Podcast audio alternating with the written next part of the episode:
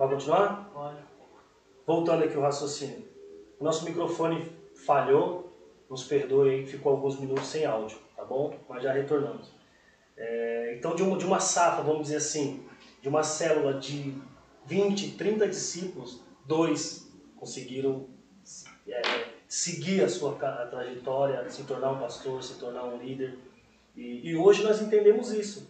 Se você não está disposto a ser uma ovelha, a ouvir, a ser discipulado, a ser, muitas das vezes, é, é, é, chamado a atenção por algo que você fez, você não consegue romper. Entendeu? Você não consegue chegar no, palavra objetivo sempre confrontar você. sabe? Então hoje nós olhamos assim, pastores que hoje são pastores da cidade e, e começaram junto com a gente lá no, lá no discipulado, lá no olho, olho no olho, célula toda semana, célula no final da semana, é, é, discipulado, ó, essa semana eu quero ter um discipulado com você pessoalmente. Então veio dessa, dessa geração de, de pessoas que foram tratadas olho olho. Deixou ser moldado, né? Sim, mas a- a- o final foi muito pouco. Sabe, uma célula de 30, apenas dois consegui pá, romper. Então você percebe aí que se a pessoa não tiver disposta de verdade a parar, a ouvir, a programar toda a sua vida, todo a- o seu, seu tempo para ser discipulado, para ser é, consolidado, sabe? Muitos problemas. Porque quando você é um discipulador, você é um líder, além dos seus problemas pessoal, você acaba pegando o problema de pessoas e traz para dentro da sua casa, problema do casamento, problema de finança, e você começa a se preocupar com a preocupação das pessoas, entendeu? Então você precisa estar disposto a, a, a viver isso, a trazer para dentro da tua casa pessoas que estão com a vida emaranhada de pecado, de erro, de problemas, e você mergulhar no meio ali e falar, não, vamos resolver junto, entendeu? Então assim, é, é, mas precisa entender a pessoa precisa entender e querer. Não, eu quero ser discipulado, eu quero ser consolidado, eu quero aprender, que nem o pastor Júnior ele sempre fala. É, é, é, ele estava sempre grudado no líder dele, ele estava sempre junto, ia pescar junto, ia trabalhar junto, ia Você fazer. quer, você quer ser grande, você tem que andar com os grandes. Entendeu? Você, o, o líder dele sentava para pescar e ele do lado com um livro. Não, mas como que é, pastor? Me explica assim, o líder dele pescando e discipulando. Então tem que ter esse desespero para você poder romper, você poder avançar. Né? Porque senão você só vai ser uma ovelha que vai ficar ali e não vai gerar nada, como se fosse uma ovelha estéril. Quer ver uma, uma revelação interessante, pastor? Algo bastante conhecido nosso. É, Salmo 23, 1. Fala o quê? Senhor é meu pastor e nada me faltará. É, por mais conhecido que seja, Deus falou comigo no final do ano passado, um pequeno detalhe. O Senhor é meu pastor. Peraí. Mas aí tá- Davi está falando de quem? De Deus De Deus. certo? Mas Deus, ele é pastor de que tipo de animal? Ovelha. Então, para eu falar que o Senhor é meu pastor, Eu sou. eu tenho que ser ovelha. Exatamente. Se eu não vivo, não me comporto como ovelha, o meu Dá. pastor não pode ser Se Jesus. Davi entendia né, sobre pastoreado de ovelha. Com certeza. Para ele ter falado isso, ele falou: Eu sou uma ovelha. Porque nós muitas vezes falamos, já vira até um chavão, ah, o Senhor é meu pastor e nada me faltará. Mas a Beleza. pessoa está interessada, mais do nada me faltará. É, O Senhor é meu pastor é só uma parte bonita, é, É, bonito. é só para completar é. a fase, para entrar no mas contexto. para chegar na segunda parte, para correr você tem que andar. É, Então, para o Senhor ser o teu pastor, você tem que se posicionar como ovelha. Exatamente. Porque se você se posicionar como um bode, Ah, isso não é o nosso Deus que é o teu pastor. Deus não é Deus de bode. Pois é. Então, pra você, se você quer que ele seja seu pastor, comporte-se como ovelha. e a ovelha obedece, escuta a voz do seu, seu pastor e segue. E a ovelha, ela é muito, como eu posso dizer, é, é, Obediente. obediente e sensível, sensível, à voz, a voz do pastor. Meu, A voz ao cheiro. meu, ela é sensível demais, cara. Estar um monte de gente lá no rebanho Ela- falando, ela, Ela o pastor falou. ela já. Ele falou, mano, isso é muito. A nossa comparação como ovelha, é, Deus é perfeito, né? É um animal humilde, simples E, e, e obediente. e- e esse exemplo veio tipo de Jesus, Sim, sabe? Porque é, por que, que que fala aquele, né? É, é, a ovelha, né? Porque ele, o próprio Jesus obedeceu, E manso. sabe? Ele mesmo obedeceu, né? Ele veio aqui para habitar com a gente, para quê? Para nos mostrar o que é amor, para nos mostrar que é uma atitude correta, para nos mostrar como que um cristão tem que viver. E, e ele foi obediente até a morte. Né? E interessante morte de que a, cruz, isso, né? a Bí- a Bíblia frisa isso, né? Obediente até a morte morte, de, cruz. Não é Não foi qualquer uma morte. morte qualquer. Foi uma das mortes mais terríveis, mais temidas daquele tempo. E assim, e aí, o que acontece? Se o próprio Cristo, que é Deus, se fez homem e habitou entre a gente, né? E a palavra fala que é a imagem do Deus invisível, ele obedeceu, e nós não obedecemos querendo ser quem? Né? Sabe? Então, é, é complicado. Então, assim, eu vou viver fora de um contexto de cristão porque eu não quero obedecer a palavra de Deus. Porque se eu estiver numa igreja e vai falar uma palavra de fazer algo comigo que eu não concordo, vai me confrontar. Mas a gente só cresce, a gente só tem uma maturidade, só alcança uma maturidade tanto é, intelectual como cristão quando a gente é confrontado. Exatamente. Entendeu? Quando você só escuta o que você quer, você vai estar no mesmo estado que você está. Quer dizer, se você só escuta o que você quer, vai daqui a 10 anos você estar na mesma situação. Sim. Entendeu? Você não vai evoluir. Mas quando a palavra te confronta, e a palavra te, te, te choca, te bate de frente, você fala, opa, tem que mudar. Aí você caminha, aí você dá um passo para frente. Aí na frente, ali, na, próximo passo, você vai ouvir outra palavra que vai te confrontar, você dá aquele choque, é, realmente. Então você vai caminhando à base de choque, de confronto mesmo. Porque você vai refletir o que você está ouvindo com o que você está vivendo. E você decidir, é, realmente eu preciso mudar. Veja esse versículo 5, pastor, pastor e evangelista, é, do Salmo 23 ainda. É, o Davi fala assim: Tu prepararás um banquete para mim na presença dos meus inimigos, me honrarás, ungindo minha cabeça com óleo e fazendo transbordar o meu cálice. Aí eu pergunto a vocês, na época de Davi, pelo menos, qual era a importância de derramar o óleo na cabeça da, da ovelha? Vocês sabem o motivo que o pastor fazia isso? Olha, eu, eu vi algumas coisas assim. O seguinte, esse óleo é, é, parece que ele funcionava como um repelente. Porque a, o mosquito, A vespa. essas coisas entram no ouvido da, da, da- da ovelha e deixa ela perturbada, né?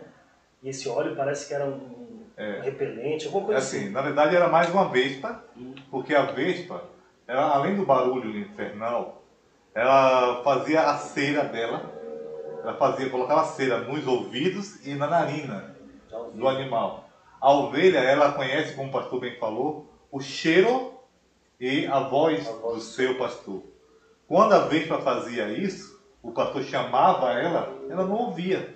Então era uma forma, assim, de mobilizar. De impedir que a vespa fechasse os ouvidos e as narinas da ovelha. Sim, sim.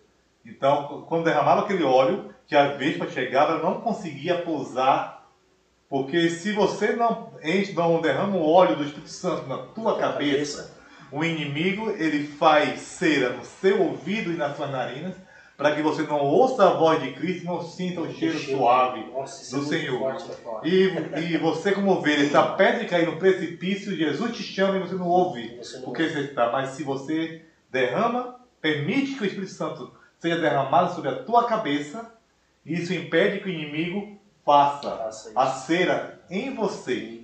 E aí volta no versículo inicial da nossa conversa. A sua mente, ela é renovada.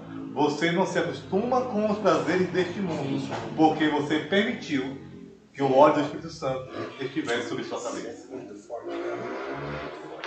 E, e o cálice, assim, se eu não estou enganado, eu vi alguma coisa também, era sobre um costume, eu não lembro se era, eh, você chegava na casa de alguém, parece que isso representava se estava acabando a festa ou se a festa continuava, acho que era alguma coisa assim. Tipo, o cálice cheio era que a, a festa continuava. Uhum. Se parassem de te servir e o cálice não fosse cheio de novo, era um sinal de que a festa já estava Acabando. acabando, cada um pegava A gente coisa. ainda lá em João 2. Dá tempo de falar?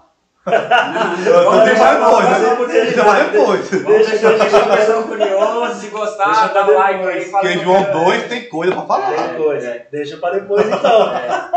Isso é bom demais. Eita Deus. Deixar com gostinho de quero É. mais. Amém? Pra gente concluir, né, recapitulando tudo aqui. é, não tem como você ser discipulado, você ser preparado, meu irmão, sentado no sofá da tua casa aí. Me desculpa falar isso. Mas se o- a igreja que você congrega voltou os cultos presenciais, volte aos cultos presenciais. Tome os cuidados necessários e Isso, volte. tome os cuidados, converse com o teu pastor, o que é necessário, o que foi determinado para ele Sim. e volte aos cultos, volte a ter a comunhão, volte ao discipulado, volte a ter a comunhão com o corpo lá, com seus irmãos, com a, com a igreja e não fique em casa aí acomodado, não fique sentado no seu sofá, porque isso pode ser perigoso para você, para o teu ministério, para a tua vida e para a tua família. Amém? Amém. Deus te abençoe. Pastor, muito obrigado. Obrigado é um prazer ter o senhor aqui. Foi uma honra ter gravado com Obrigado, o senhor. obrigado. Eric, obrigado. Já é da Honra casa, né? Vocês conhecem. É. É sempre um prazer estar aqui. É sempre um prazer estar aqui nessa casa. E você aí, meu irmão, Deus te abençoe, Deus abençoe a tua casa, a tua vida. Não deixe de compartilhar com seus amigos e que você receba tudo isso que foi falado aí no teu espírito. Amém? Amém. Um abraço, Deus te abençoe. Tchau, valeu,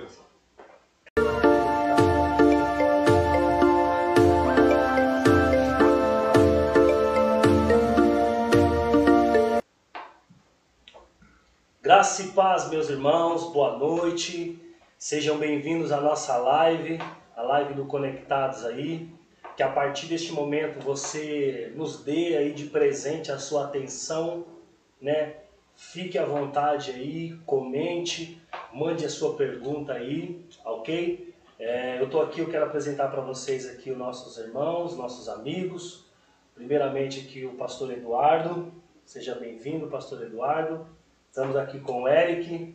Seja bem-vindo, Eric. Amém. Obrigado. Obrigado pela oportunidade. E nessa live nós queremos compartilhar com você, falar a respeito de algumas coisas, a respeito de, de algo que o Senhor tem apontado e colocado no nosso coração, no nosso espírito nesses dias. né? Queremos compartilhar com você aqui algumas palavras e que você fique à vontade aí, que você é, é, se sinta é, em liberdade de comentar, de mandar aí a sua pergunta, ok? E de compartilhar. Compartilhe com as pessoas, compartilhe com seus amigos, compartilhe aí com a sua família, é, na- nas suas redes sociais, porque vai ser bênção demais. Amém? Eu quero iniciar aqui, nós vamos ler o livro de Romanos, capítulo 12, e o versículo 2. Romanos, capítulo 12, e o versículo 2. Ok? Se você está aí com a sua Bíblia, se você está aí com o seu celular e tem uma Bíblia nele, compartilha aí e vamos é, é, acompanhar aqui a leitura, ok? Diz assim, Romanos 12, versículo 2: Não se amoldem ao padrão deste mundo, mas transformem-se pela renovação da sua mente, para que sejam capazes de experimentar e comprovar a boa, agradável e perfeita vontade de Deus. Amém? Glória. Isso aqui, esse versículo vai ser o tema aqui da, do, da nossa, do nosso bate-papo, vai ser o tema da live aqui. Né? Queremos falar sobre a atualidade, a igreja na sua atualidade. Amém? Vamos orar. Eu quero convidar você aí para que nós possamos orar neste momento, para a gente continuar aqui debaixo da presença de Deus. Amém? Ore conosco. Senhor, nós te damos graça, nós te louvamos, nós te bendizemos e declaramos que o Senhor é o único e o suficiente Salvador de toda a humanidade, Pai.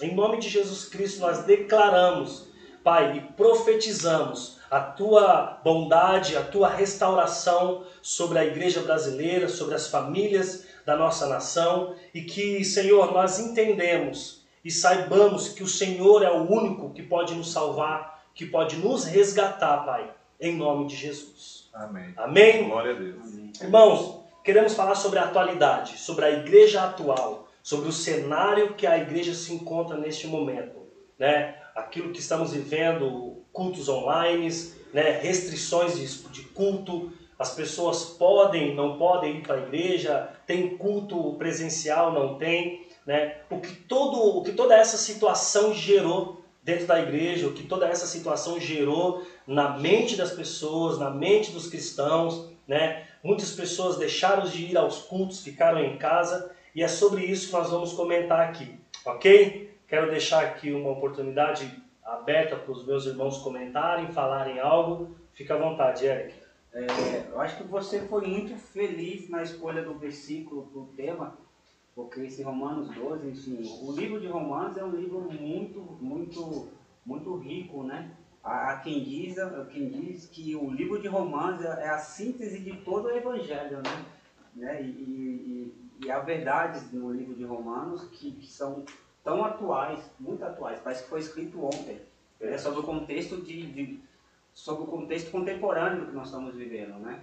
E esse versículo aqui fala exatamente isso, assim, o que a gente tem falado muito, a igreja hoje em dia e toda a mídia tem falado do novo normal, né? E, e a gente acaba, a igreja acaba se adaptando aos padrões do mundo, Sim. né? E, e a live foi o que a gente, que a gente a circunstância que foi criada foi o, o recurso que a gente usou para que a, a palavra fosse administrada no contexto onde a gente tinha que ter um, um isolamento social. Sim. Certo? E, mas mesmo assim, a gente voltando para a palavra, a gente tá. A palavra fala que a gente não se moldar aos padrões do mundo, né? E, e, e transformar sobre o entendimento da palavra, né? É assim, aí que está agora a questão. A gente está no isolamento social, né? E, e, a palavra tem que ser ministrada. Sim. Sabe? E, é assim, e agora, sobre qual circunstância, qual cuidado que o cristão tem que ter agora sobre essa questão de, de lives em casa, de você estar em casa, qual o posicionamento do cristão tem que ter, sabe? Mesmo que você esteja na sua casa, você ainda está sob sujeito aos padrões da Bíblia, Sim. sobre os padrões que Cristo e Deus estabeleceu na Terra, né? Então, assim, qual que é? Você tem que arrumar um jeito de estar em comunhão com, com, com o corpo de Cristo, sabe? Sim. Eu acho que isso aqui foi um, um uma solução é, por momento, não uma solução para uma vida toda. Embora a palavra que é administrada numa live, no, no culto online, também alcance vidas. Sim. Entendeu? Mas é, uma, é um paliativo, né? Uma solução por momento.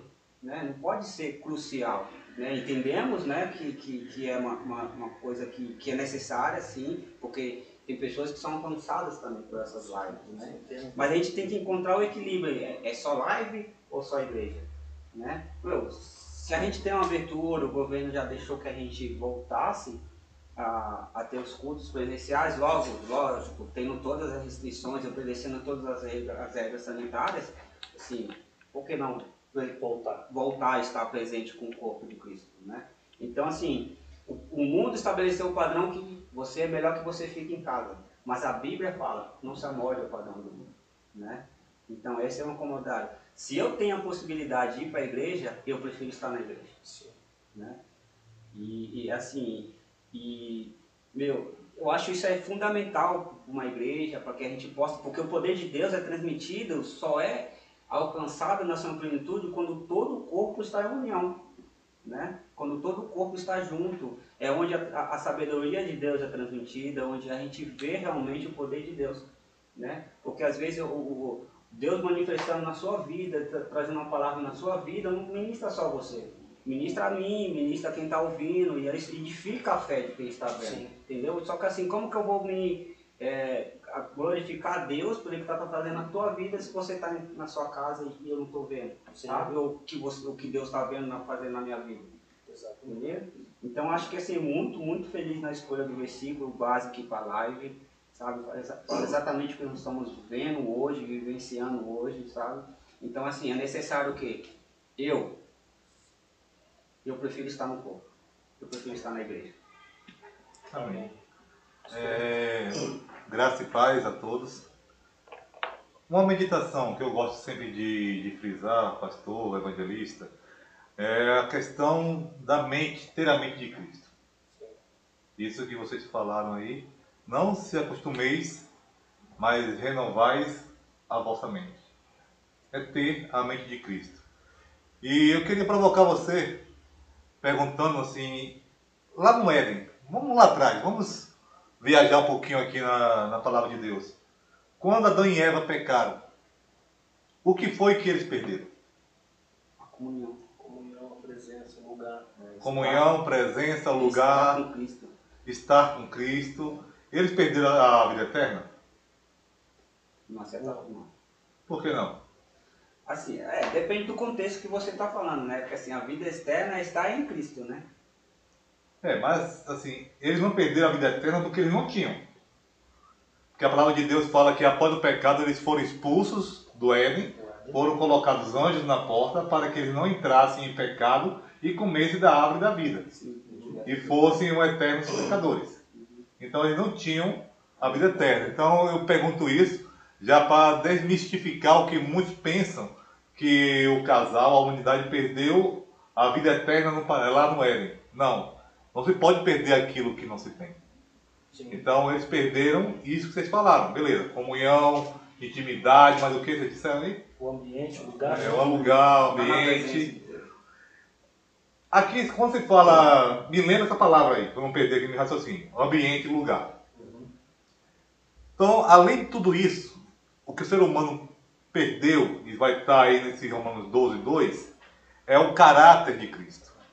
Porque dentro da limitação humana, o ser humano tinha 100% da sua capacidade da intimidade do caráter de Cristo. De Cristo. O ser humano nunca foi igual a Deus. Nunca será um Deus, na verdade. Mas antes do pecado, dentro da limitação humana, ele tinha 100% do caráter de Deus. Dentro daquilo que Deus eh, compartilhou conosco, que são os seus atributos eh, negociáveis, atributos comunicáveis com o ser humano, o ser humano tinha 100% dessa capacidade do caráter de Deus. Quando pecou, ele perdeu o caráter divino. Aí Paulo ele nos exorta diversas vezes para que nós voltemos a ter a mente de Cristo, ou seja, que nós voltemos a ter o caráter que foi perdido lá no Éden. E falando, pastor, que você disse aí sobre a questão de local, de ambiente, Uhum. uma das coisas que a gente percebe, quando nós erramos, quando nós pecamos, ainda que haja uma restauração, mas você nunca volta para o estado anterior.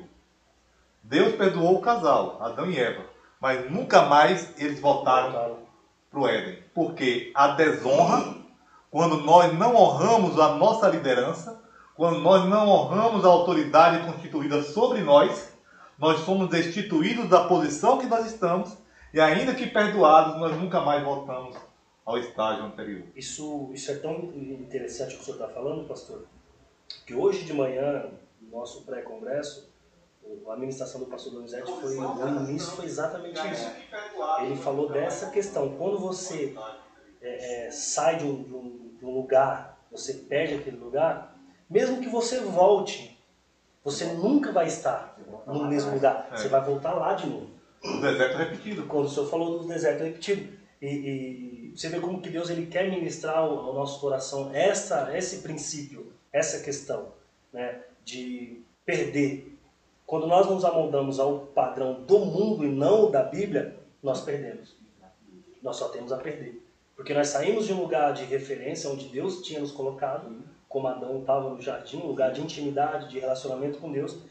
Perdeu aquele lugar, Deus o perdoou, beleza, tá perdoado. Só que é o seguinte, tu não volta mais para cá. Tu perdeu esse lugar. Quer ver uma coisa interessante? Eu quero deixar bem claro para todos que nos ouvem e para vocês aqui.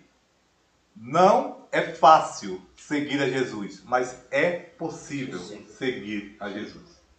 Quero deixar isso bem claro para não haver dúvidas em quem que estiver me ouvindo.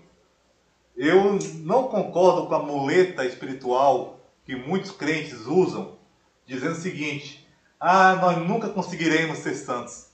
Nós nunca conseguiremos ser diferentes. Uma desculpa, né? Porque a carne é fraca. Se a carne é fraca, pecado não é vitamina. De jeito nenhum. Então não pode colocar essa desculpa de ah, eu falhei porque eu não sabia. Não. O Espírito Santo, se o Espírito Santo está em você, vamos fazer igual Paulo falou em Colossenses 3.1. Né? Se você é crente, se você está em Cristo, então se você tem o Espírito Santo de Deus, ele vai te incomodar no momento que você estiver prestes a pecar. Vai acender uma, um, um sinal, uma luz aí dentro, ó. Incomoda o seu coração. Você fica então pecado. Eu sempre falo isso. É, não estou dizendo que não pecar é fácil, não é isso. Mas pecado é uma escolha. Você escolhe se peca ou não peca. A gente não pode impedir que o pássaro voe por cima da nossa cabeça, mas podemos impedi-lo de fazer ninho Sim. sobre nós. Então, a gente não pode impedir que um pensamento maldoso venha até nós, mas nós podemos impedir que esse a mente maldosa, esse pensamento maldoso, venha frutificar. Aí eu, passo uma pergunta agora para vocês. Um crente que é, não tem uma vida inserida num corpo, e o contexto do corpo, quer dizer, está inserido numa, na igreja, qual, qual a capacidade deles viver em santidade? Não existe. Pensa, vamos pensar numa fogueira. Tá lá, já passou o mês junino, né? Então aqui no Nordeste tem muita questão de fogueira e tal. Sim. Ou então aqui em São Paulo, questão do churrasco, que gostam muito aqui, o sul do Brasil, gosta do churrasco. Pega uma, uma brasa daquele carvão, tira de dentro daquele fogo e coloca a parte. O que acontece com ele? Para pagar. vai apagar. Se o carvão tivesse pensamento, você perguntasse para ele, carvão, qual o sentido da sua vida? Ele iria responder, meu sentido é queimar. Se ele não está queimando, ele perdeu o sentido da vida dele. Se você não está no corpo, não está adorando a Deus, você perdeu o sentido da sua vida. Exatamente. Isso é muito, muito simples de entender, né? para você prestar atenção, para você ver. É, é, esses exemplos que o pastor dá aqui é muito simples de entender. É, é, que quando você é retirado do seu corpo ali, do seu, do seu ambiente de, de comunhão, e agora decidi, não, eu decidi ficar em casa, vou cultuar através de uma live, dos cultos. É, você é um carvão que está se apagando, pagando. porque você está fora do. E isso aí vai ser, não é arrancou, colocou lá, apagou, não. Ele vai se apagando aos poucos. Nós nós temos um, um- um exemplo nisso. E, e aí a pessoa, quando percebeu, já tá. Foi, Já nós temos um, um exemplo nisso quando nós falamos de peixe. A, fonte de vida de um peixe é a água, entendeu? Quando você tira ele do- da fonte de vida, do lugar natural, ele morre. Quando é arrancada uma árvore, uma planta da terra, que é a fonte, que é a conexão entre ela e a vida, essa planta ela morre. É exatamente nós em comunhão com nossos irmãos, com nosso, com, com- com a igreja, tá ali, aquelas pessoas, os irmãos. Você se retira, não, a partir de hoje eu vou ficar em casa, vou cultuar aqui. Você é um peixe fora d'água, você é uma planta fora da terra e é um Vai carvão morrer, fora. vai morrer. Você É. vai se apagando, cada dia que passa. Isso que você está falando me lembra muito é, de João 15, né? Que ele fala que ele é, né? Sim. É videira, né? E ele fala, comenta que não há vida fora. Não, Não há vida. Se você não está inserido, não há vida. Lógico que a gente tem que observar que, tipo, quando você corta um galho, ele, mesmo que ele seja na água, ele vai viver por um tem tempo. tempo. Mas a, a vida, não, eu estar fora do, do corpo, eu não posso gerar vida em mim mesmo. Só dá vida se estiver inserido na vida, que é Cristo. Cristo. Entende? Nós somos no autor enxertados. da vida, né? Então, assim, você... E, e- e o complicado é, lógico, a gente não está falando assim, nossa, daqui pra frente ninguém mais faz live. Não, Não. Estou falando assim, dê prioridade para estar inserido no corpo, sabe? Dê prioridade, se você pode ir, vá. Que a live seja um instrumento. Exatamente. Não exatamente o objetivo final. Exatamente, entendeu? Porque é no corpo é que você recebe vida. Sim. Entendeu? Porque também acontece muito o que a gente estava conversando aqui nos bastidores é o que? A pessoa começa a selecionar aquilo que massageia bom o, o, O ego, né? Não, não gostei dessa palavra, essa palavra está muito dura, não concordo com esse pastor, então vou pro live. a palavra não foi feita para você. A palavra foi feita no contexto do que Cristo quer para você. Sim. Entende? É, Evangelista Eric, é, você que gosta muito de números, Uhum. certo? Eu sempre friso isso. É, na cultura hebraica, os judeus, eles consideram muito a questão da é, dos, Sim. dos números. Sim. Eu acredito muito na tricotomia, ou seja, o ser humano dividido em Em três três partes, partes. quer seja alma, corpo e espírito. A alma também é dividida em três partes, que é intelecto, vontade e sentimento. São as três partes. Então, três, trindade. Então, nada na Bíblia é por acaso. A gente sempre afirma isso. É algo que a gente sempre bate nessa tecla. Aí, para eu falar um pouquinho dessa questão, eu quero primeiro fazer uma pergunta para vocês. Hebreus 12, 14. Segui a paz com todos e a santificação, sem a qual ninguém verá o Senhor. O que, que vocês entendem por isso? Bom, como já ando com vocês, já aprendi isso, né? Aí não vale. Só pra ir, nos ajuda aí. Só pra ele, não, assim. Mas eu, eu, eu concordo e foi até uma revelação que falei, uau, Só pra isso. sensacional isso aí, porque é grande verdade. Porque como veremos Cristo? Se ele não está materializado assim, a gente não está mais, ele subiu, ele Sim. está acendeu, está. Tem a ver com salvação esse versículo? Não tem nada a ver. Entendeu? Quer dizer, eu só vou ver Cristo através de você, das suas ações, das suas atitudes. Exatamente. Entendeu? Não que eu vou ser santo, perfeito e, e, sabe, Uhum. irrepreensível. Não. É que a gente precisa transmitir as atitudes de Cristo na terra. Exatamente. Entendeu? E a gente tem que ser esse farol. A gente tem que ser exatamente a luz, sabe? Para as pessoas que estão andando em trevas. E assim, a princípio, as minhas atitudes vão trazer com que as pessoas reconheçam Cristo na terra. Representantes, né? Exatamente, entendeu? E, e o que acontece? E como que eu vou fazer esse representante se está cada um enclausulado na sua casa? Como? Não tem como, entendeu? Como que a gente vai fazer? é, vou mostrar que as minhas ações refletem a Cristo. Se tá todo mundo Exato. tocado Entendeu? na tua casa? É, pela live. Porque como que eu vou atender uma necessidade sua se eu não, se eu não convivo com você?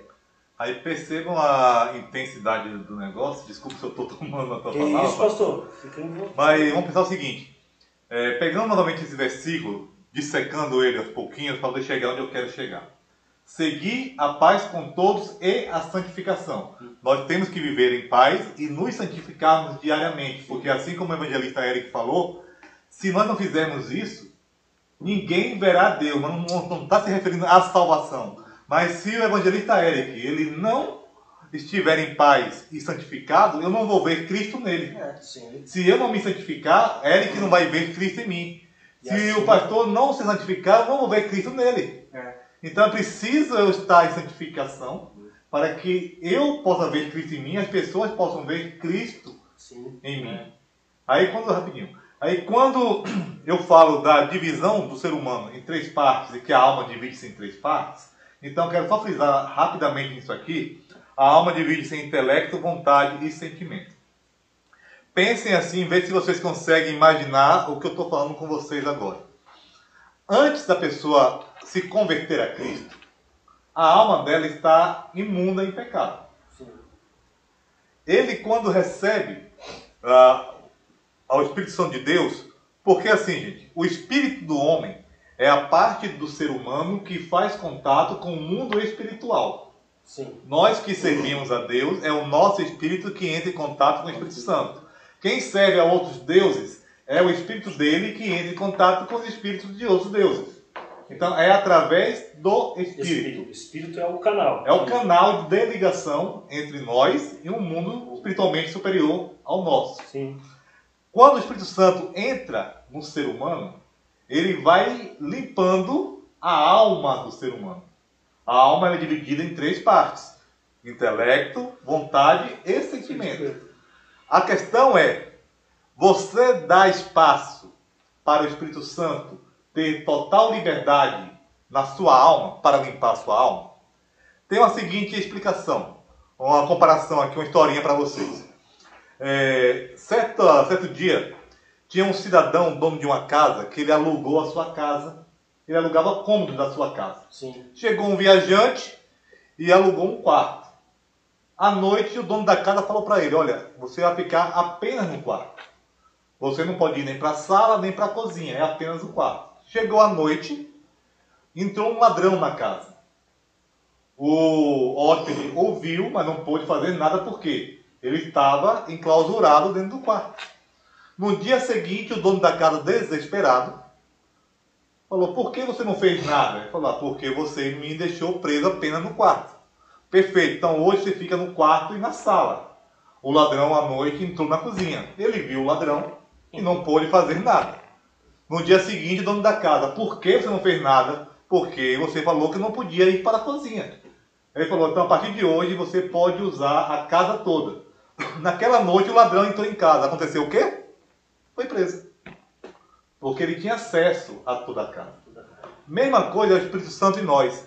Somos nós quem limitamos o Espírito Santo, não é o Espírito Santo que é limitado. Sim.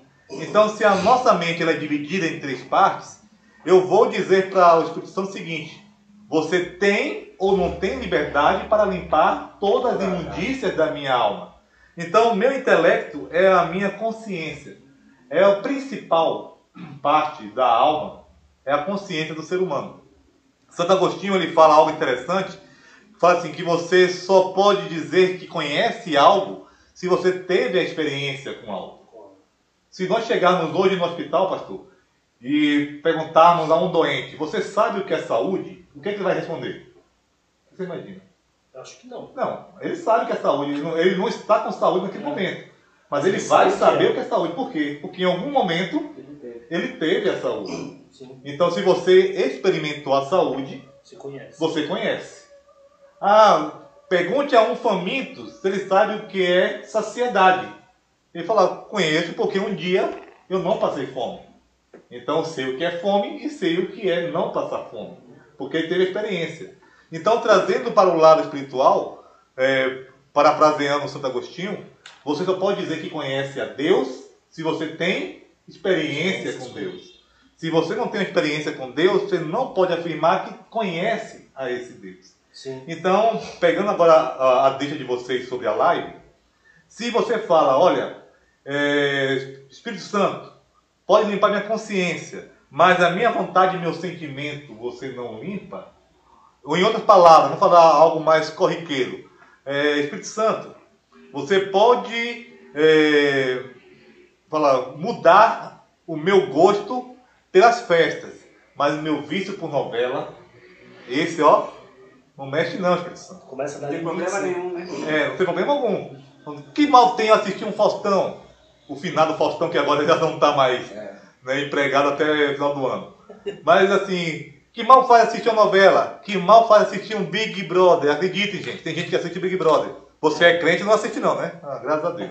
Que bom que você não assiste. Que crente não assiste Big Brother. Assiste não. Então, glória a Deus, né? Tá convertido. Está convertido. Glória a Deus por isso. Então o pessoal fala, ah, eu não, é, não tem problema nenhum.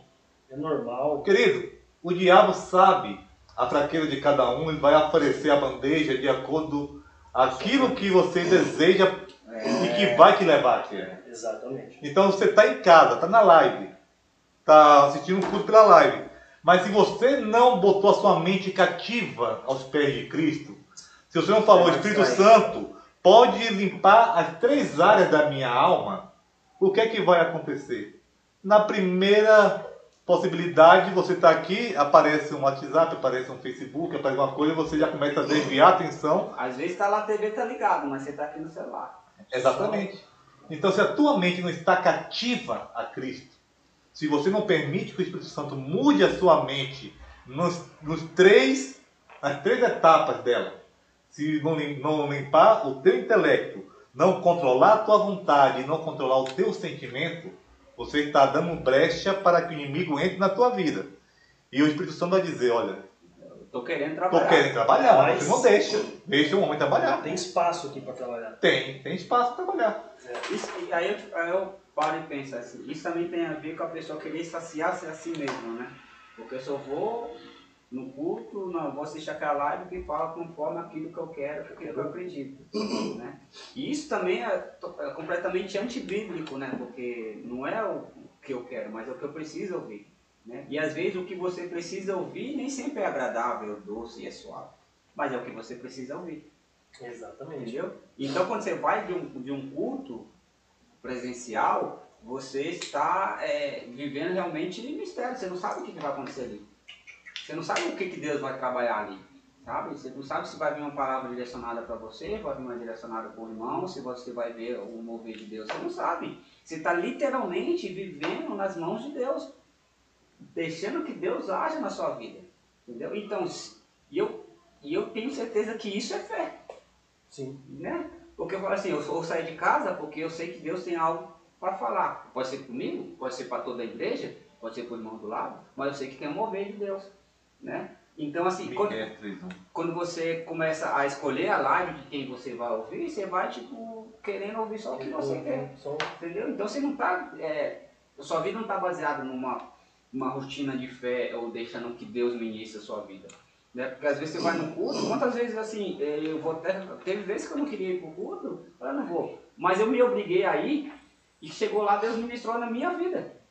E se eu tivesse ficado em casa? Eu assisti a live. Mesmo que a, que a igreja tivesse live, não, vou assistir em casa a live. Deus não ia falar. Tinha perdido. Tinha perdido. Entendeu? Tinha perdido. Porque assim, é, é aquela coisa, a unção está na presença de Deus. A unção está na presença de Deus. Entendeu?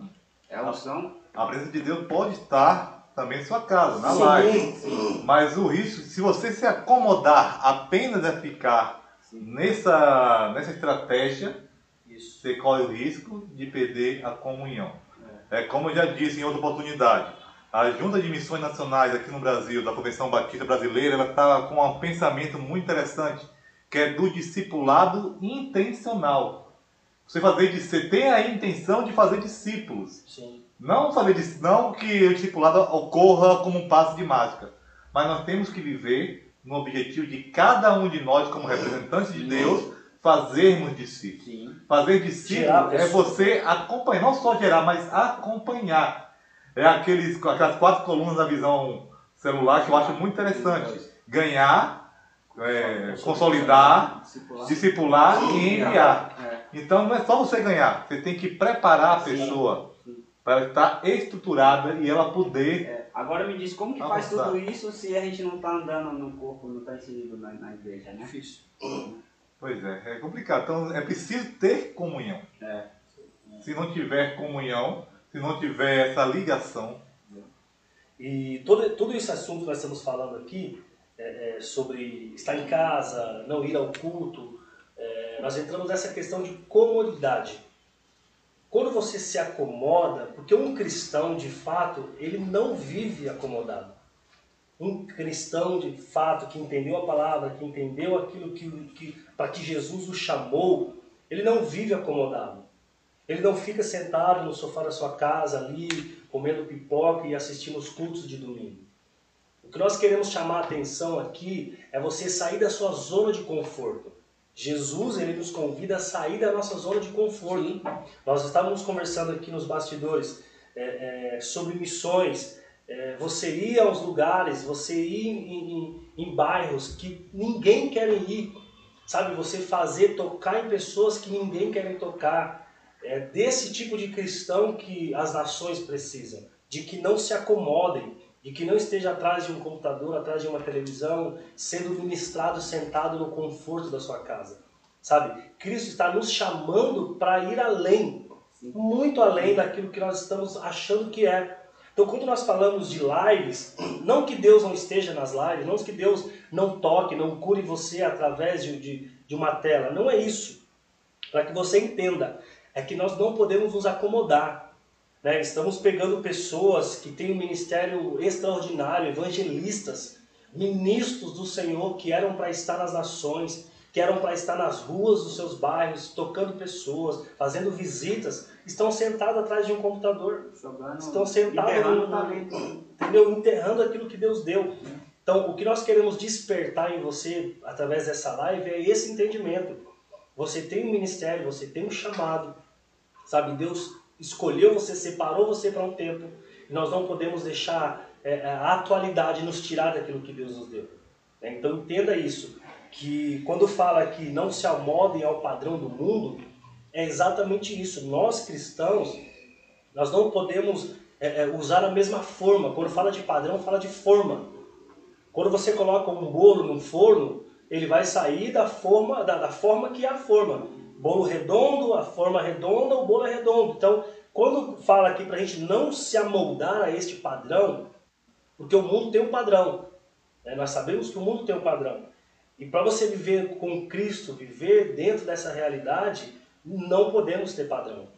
Graças a Deus nós entendemos isso. Porque nós vimos de uma cultura onde tinha padrão. Você conseguia é, é, até anos atrás, você conseguiria distinguir quem era crente na rua e quem não era.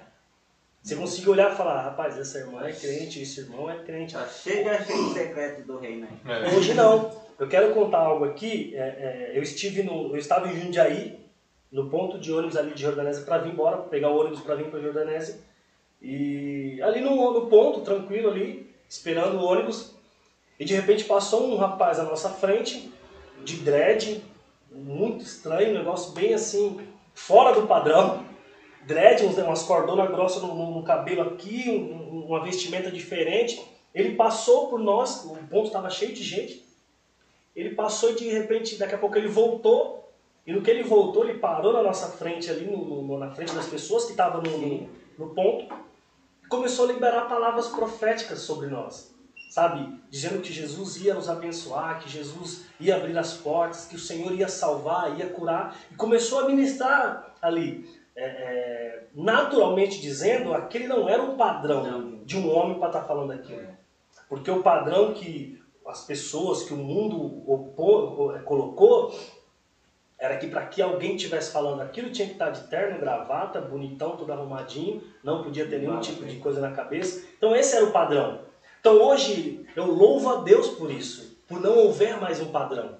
Hoje você não sabe quem é cristão e quem não é assim, olhando fisicamente, naturalmente. Só se você conversar, se você trocar uma ideia.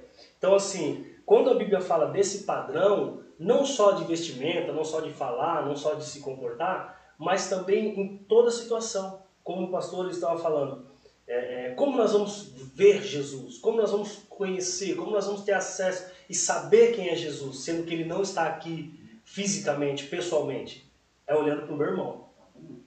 O que vai apresentar para mim Cristo é as atitudes do meu irmão, é a atitude daquele pastor, daquele Eu, ministro. eu, eu costumo dizer o seguinte, que se terno e gravata fosse sinal de santidade, Paraí, eh, Brasília é o paraíso, né? Não, Brasília era top. Né? Então não é, não é o, o que você veste que te torna santo, Não. é o que você faz é o que te torna santo, no contexto de ser separado, né? Então, é, você ter as atitudes de Cristo na terra, a pessoa fala, isso não é atitude padrão. Né? Eu já cheguei a ajudar pessoas e as pessoas falam assim, mas por que você está fazendo isso aí? Eu respondo, mas por que que tem que ter motivo? Você é filho de Deus. E por que não faria? É, exatamente. Por que não faria? Mas nunca vi ninguém fazer isso. Então, Porque tem um padrão. eu, eu, eu pego e falo assim, mas nunca vi ninguém fazendo isso. Eu falo assim, se eu não fizer, quem vai Quem fazer? vai fazer? E nós fomos separados para fazer. Exatamente. Então, Entendeu? se nós fomos separados para fazer, o nosso papel então é fazer. É fazer. Indiferente. Deus nos dá o mandamento, então não próximo. Veja essas duas comparações, pessoal. Lê para mim aqui, pastor, esse 2, versículo 1. Miqueias 2.1. 2-1. Ai daqueles que tramam maldades, que mesmo repousando em suas camas planejam crueldade, e logo que o dia amanhece, eles executam seus planos malignos, pois têm poder para isso. Por favor, evangelista, lê Tiago 1.13. Tiago, isso aí. Ninguém, ao ser tentado, diga, eu sou tentado por Eu Deus. é tá aí? Porque Deus não pode tentar tentá-lo pelo mal e ele mesmo não tenta ninguém. Lê o próximo, né? Somos tentados.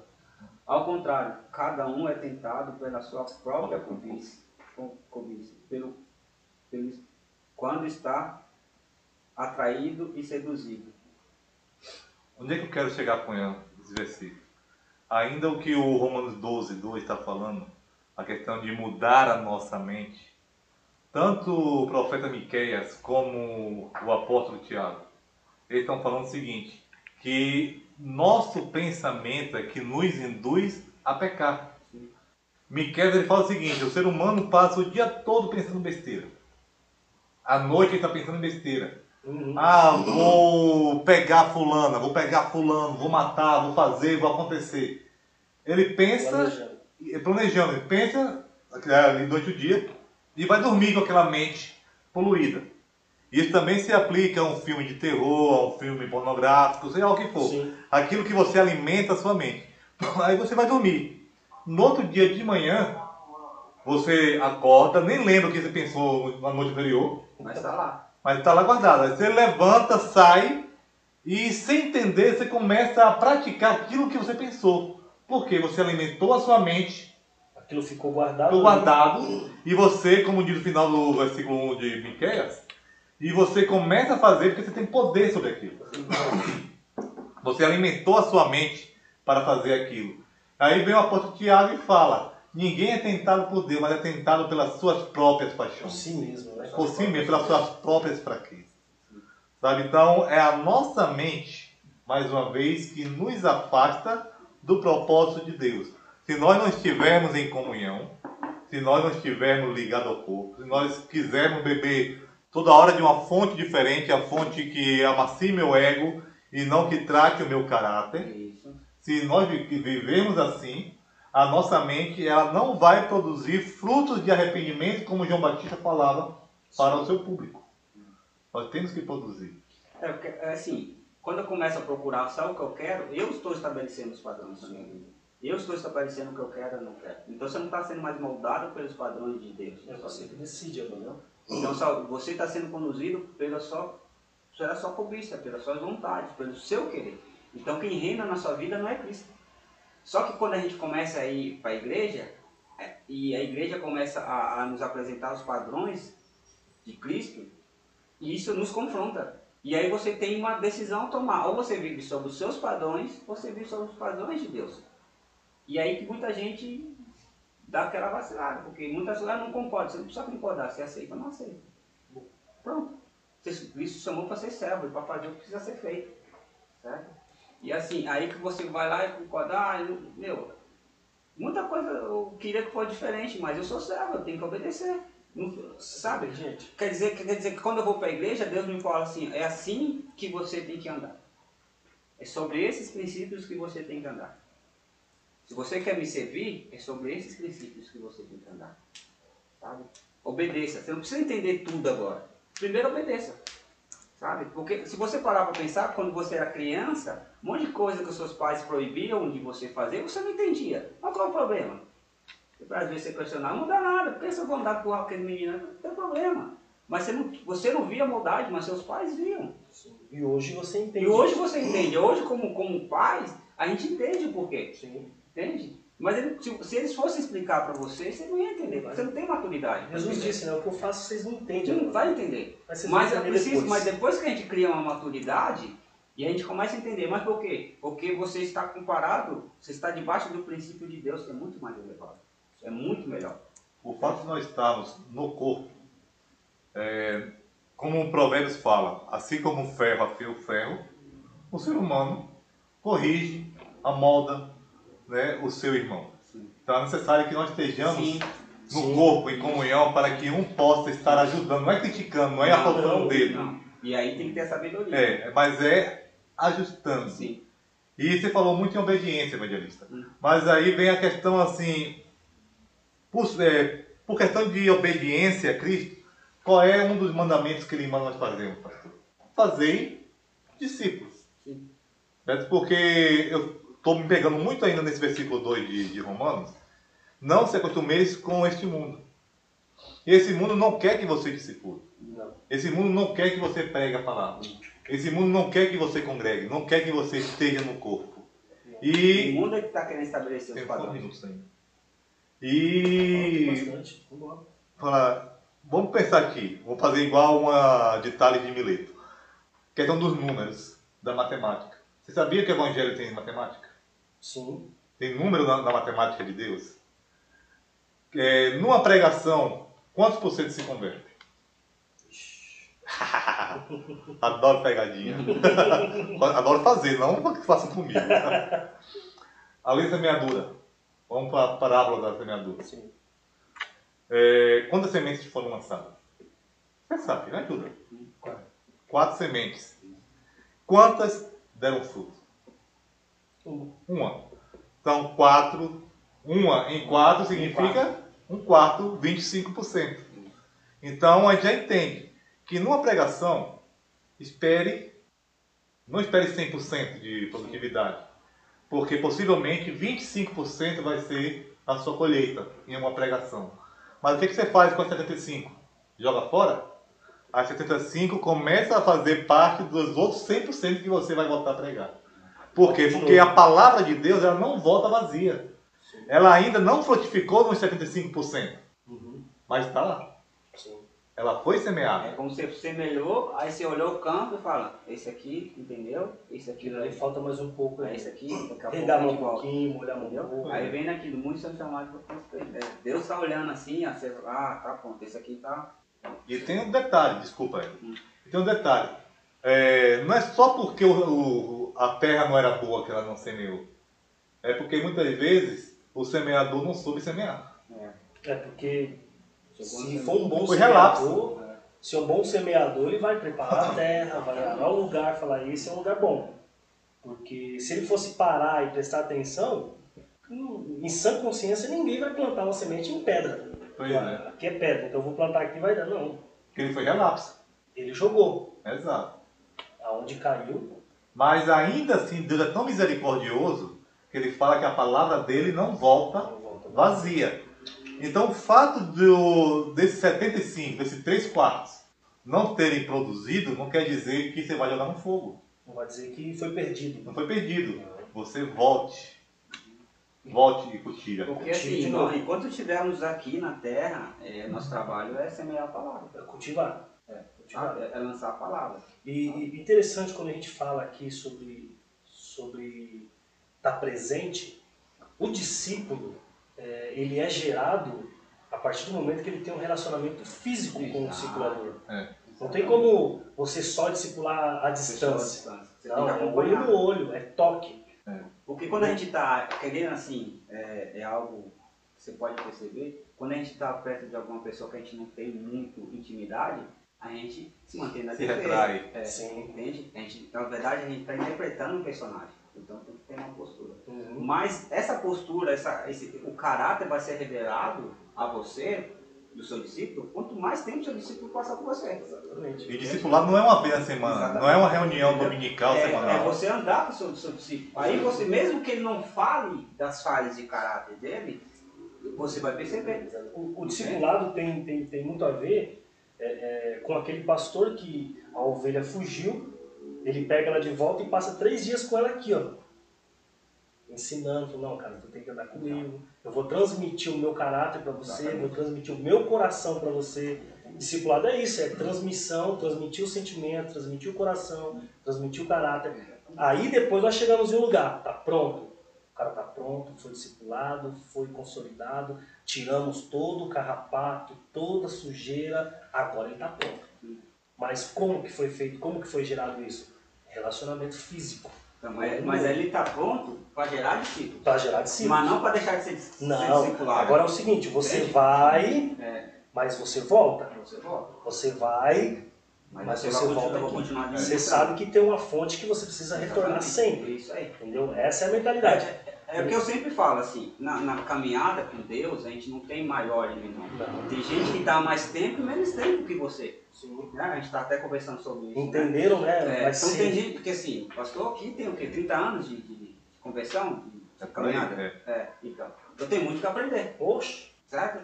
Eu acompanhando e andando com ele, ele tem muito que passar para minha vida. Ah, Exatamente. você tem mais tempo, você tem mais tempo. Tenho 12, 13 12 anos, tem muito que aprender com ele. Então eu sou mais novo aqui, sabe? Então caminhando com vocês, observando vocês e vendo vocês trabalhando na prática, eu aprendo. Ó, não foi exatamente o que Cristo fez? Não é? Eu Mas deixa, deixa eu terminar o raciocínio. Aí o que, o que, os discípulos fizeram? Eles andaram com o mestre. Eles viram a postura do mestre. O- E aí isso- quando o mestre saiu, ele- o- os discípulos falaram assim, agora a gente vai fazer igual ao nosso mestre. E eles começaram, os discípulos começaram a fazer discípulos. Então, o contexto é o quê? Então, eu aprendo com quem tem mais tempo, que, que sabe mais do que eu, e transmito para quem está chegando agora. Sim. Entende? Então, assim, é- então, é- você está sempre, sempre sendo ministrado e está sempre ministrando alguém. Ministrando alguém. Entendeu? Então, nisso a palavra de Deus vai, vai se renovando. Exatamente. É você ter esse princípio. Eu, eu posso hoje ser um discipulador, ser um, um mestre, estou ensinando, Uhum. mas eu sempre preciso sentar para aprender. Exatamente. Sempre tem. Entendeu? Porque a gente tem que beber da fonte. A Exatamente. fonte, sabe?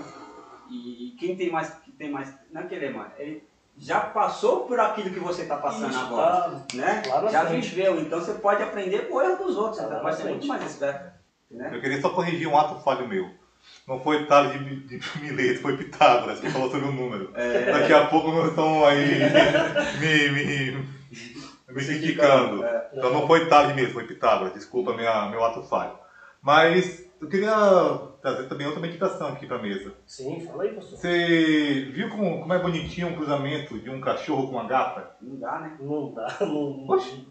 Mas e quando aquela vaca cruzou com, com um cavalo? Não dá. Não dá. Por que não, por que não dá? Não é coisa. Não é a mesma espécie, né? Não tem como. Então, para nascer uma ovelha, é necessário que haja o quê? Casal de ovelha. Mas qual, qual é o macho de ovelha? Não sei, qual que é? O carneiro? Carneiro. Carneiro.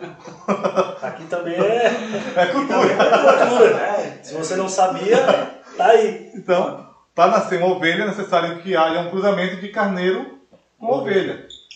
Quem cuida de carneiro, do carneiro da ovelha é quem? Pastor. Pastor. Se o pastor cruzar com a ovelha, acontece o quê? Nada. Nada.